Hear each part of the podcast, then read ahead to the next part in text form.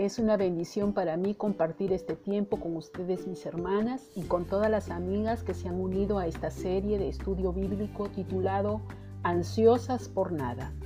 Alguien puede acumular millones de dólares y aún así perderlos en una recesión.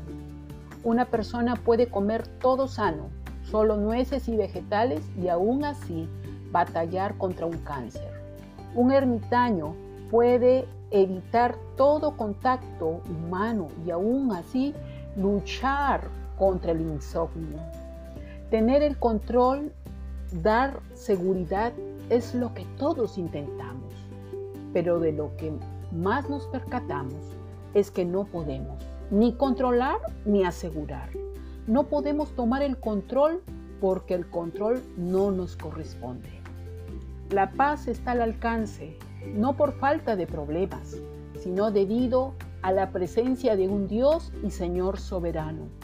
La supervisión y el control perfecto del universo están en manos de Dios. Es Él el que mantiene y gobierna cada elemento en su sitio.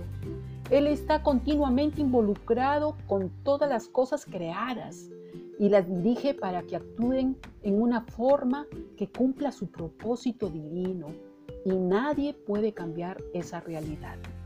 El profeta Jeremías, más conocido como el profeta llorón, vivió en una época de mucha ansiedad, a tal punto que escribió un libro titulado Lamentaciones. Pero entonces, en Lamentaciones 3, versículos 21 al 26, registra que algo le pasó, algo sucedió en su interior que le hizo elevar su mirada su pensamiento un poco más allá.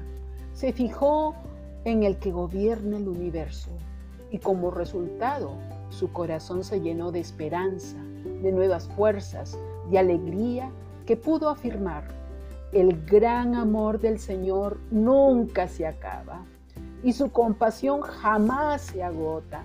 Cada mañana se renuevan sus bondades.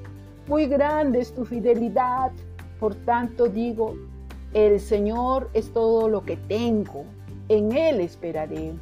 Bueno es el Señor con quienes en Él confían, con todos los que le buscan.